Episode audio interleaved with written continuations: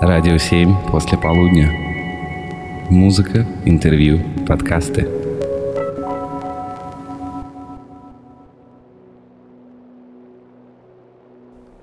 Я проснулся утром и сразу подумал.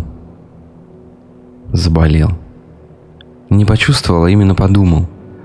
Мысль была точно такой же, когда просыпаешься в первый день каникул, которых ты так ждал. Вот просыпаешься и думаешь, а почему мне не весело? Почему я не рад? Где счастье, которого я так ждал? Наверное, я заболел.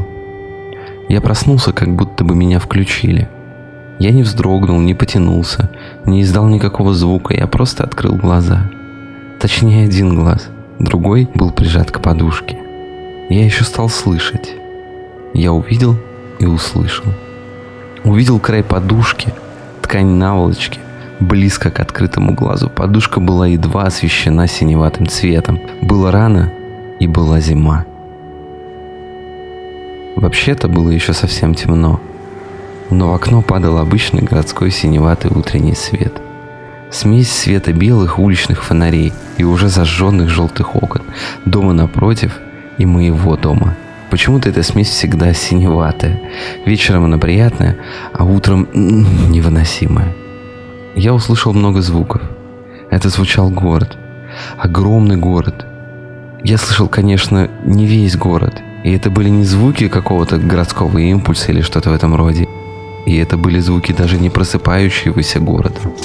Город уже проснулся. Я слышал, как люди, живущие в моем доме, покидают его. Они шли на работу или волокли куда-то своих детей. Звуки шагов по лестнице, гудение лифта, поминутно повторяющийся стон и стук входной двери подъезда.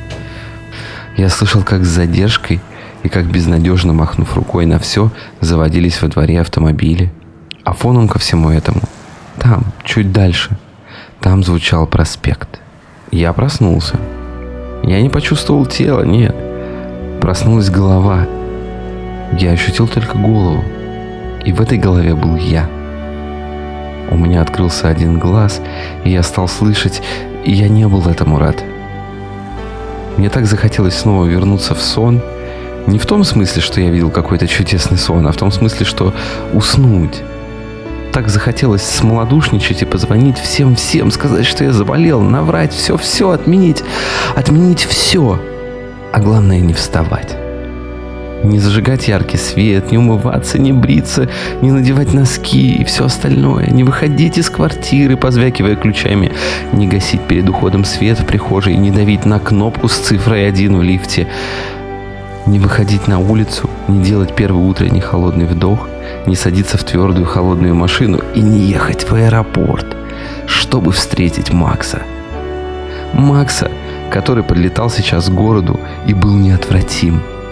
Но Макса, моего друга, Макса отменить было невозможно. И значит, нужно было это сделать все. А Макс был сейчас совершенно не кстати – так не кстати, как может быть только старинный друг, который живет далеко-далеко, которого искренне ждешь, а он приезжает или прилетает, и как всегда не кстати. И пару дней вынь да положь, отдай ему.